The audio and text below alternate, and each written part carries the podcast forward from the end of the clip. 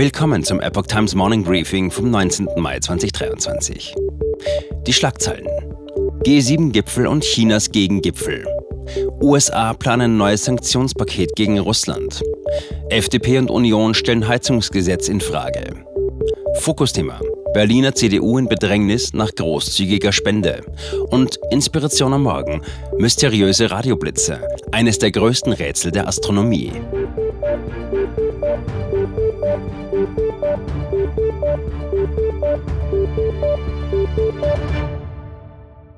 Der G7-Gipfel hat in Hiroshima, Japan, begonnen. Teilnehmer sind Deutschland, die USA, Frankreich, Großbritannien, Italien, Kanada und die EU als Beobachter. Bundeskanzler Olaf Scholz spricht über Ernährungssicherheit, Klimaschutz, resiliente Lieferketten und den Ukraine-Konflikt. Japan warnt vor den Gefahren eines machthungrigen Chinas. Die G7 sind besorgt über die wirtschaftliche Abhängigkeit von China und planen eine Erklärung zur wirtschaftlichen Sicherheit. Zeitgleich hält China momentan einen eigenen Gipfel mit fünf zentralasiatischen Staaten ab. Russland ist bei dem Treffen nicht dabei. China will die treibende Kraft für Stabilität und Wohlstand in Zentralasien sein. Von Stabilität in der Region profitiert jedoch auch Russland. Die USA haben ein neues Sanktionspaket gegen Russland angekündigt. Rund 70 Unternehmen in Russland und anderen Ländern sollen keine US-Exporte mehr erhalten. Zusätzlich wären rund 300 Einzelpersonen, Einrichtungen, Schiffe und Flugzeuge von weiteren Sanktionen betroffen. Ein hochrangiger US-Regierungsvertreter betonte, dass alle G7-Staaten an neuen Sanktionen und Exportkontrollen arbeiten, um die Finanzierung russischer Kriegsaktivitäten zu erschweren so soll unter anderem der milliardenschwere Export von Rohdiamanten aus Russland eingeschränkt werden. Dieser Handel stellt eine bedeutende Einnahmequelle für Moskau dar. Die von den G7-Staaten eingeführte Obergrenze für den russischen Ölpreis hat Russland erfolgreich den Zugang zu Petrodollars verwehrt. Das teilt das Nachrichtenportal Bloomberg mit Berufung auf das US-Finanzministerium mit. Die Öleinnahmen des Kremls seien im ersten Quartal um mehr als 40 Prozent gegenüber dem Vorjahr verringert worden. Zum Fokusthema. In Berlin gerät die vor kurzem an die Regierungsspitze gewählte CDU durch eine großzügige Spende in Bedrängnis. Der Immobilienunternehmer Christoph Gröner soll eine Zuwendung von 820.000 Euro im Zusammenhang mit der Abgeordnetenhauswahl 2021 gemacht haben. Jetzt steht der Vorwurf im Raum, dass Gröner die Spende an Bedingungen geknüpft haben soll. Die Antikorruptionsorganisation Transparency International hat sich eingeschaltet. In einem Schreiben an Bundestagspräsidentin Bärbel Baas forderte der Verein eine Prüfung potenziell illegaler Parteispenden. Anlass sei die von Gröner wiederholten öffentlichen Aussagen, konkrete Bedingungen und Forderungen an diese Parteispenden geknüpft zu haben. Eine dieser Bedingungen beziehe sich auf den Berliner Mietendeckel, der direkt die privatwirtschaftlichen Interessen von Gröner als Immobilienunternehmer betrifft.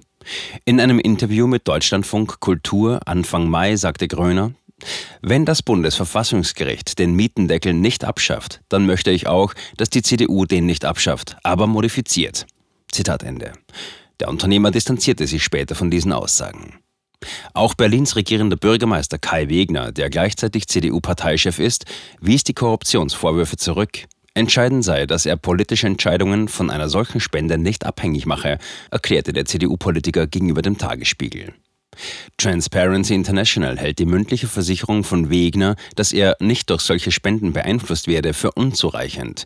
Die Organisation fordert eine gründliche juristische Prüfung der Spende sowie eine zügige Aufklärung von Wegner und der Berliner CDU. Auch die Berliner Linke hat laut dem Rundfunk Berlin-Brandenburg eine Überprüfung der Rechtmäßigkeit der Spende an die CDU gefordert. In einem Brief an die Bundestagspräsidentin schrieb der Landesgeschäftsführer Sebastian Koch, die Summe von 820.000 Euro könnte erheblichen Einfluss auf den Wahlkampf und das Wahlergebnis haben. Seine Partei selbst hatte bei der Abgeordnetenhauswahl im Februar 2021 einen Etat von insgesamt 1,4 Millionen Euro, machte der linken Politiker den Vergleich. Sollte sich herausstellen, dass die Spende an die Berliner CDU illegal war, würde dies eine erhebliche Benachteiligung der Parteien und eine Verletzung der Chancengleichheit bedeuten. FDP und Union drücken beim geplanten Gebäudeenergiegesetz auf die Bremse.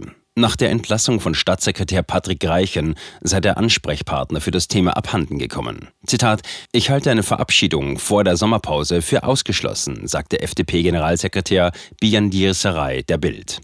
Neben den Liberalen sehen aber auch mehrere Bundesländer erheblichen Nachbesserungsbedarf. Unionspolitiker fordern gar den Stopp der umstrittenen Heizungsreform. Zitat: Das grüne Heizgesetz hat schon vor der Personalie Greichen gewackelt und ist nicht mehr zu halten, sagte Marc Helfreich, energiepolitischer Sprecher der Union. Nach den bisherigen Plänen von Wirtschaftsminister Robert Habeck sollte das Gesetz vor der beginnenden parlamentarischen Sommerpause im Bundestag verabschiedet werden. SPD und Grüne halten an diesem Zeitplan fest.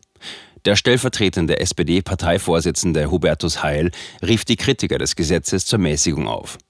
Wir müssen die Debatte über das Gebäudeenergiegesetz entgiften, sagte er der Neuen Osnabrücker Zeitung. Der oppositionellen CDU warf er vor, so zu tun, als sei Nichtstun eine Alternative. Zitat Ende. Die Bundesregierung hat sich auf eine Reform des Staatsangehörigkeitsrechts geeinigt. Einbürgerungen werden künftig deutlich leichter sein, berichtet die Süddeutsche Zeitung. So sollen Einwanderer bereits nach fünf Jahren Aufenthalt in Deutschland zu Staatsbürgern werden können.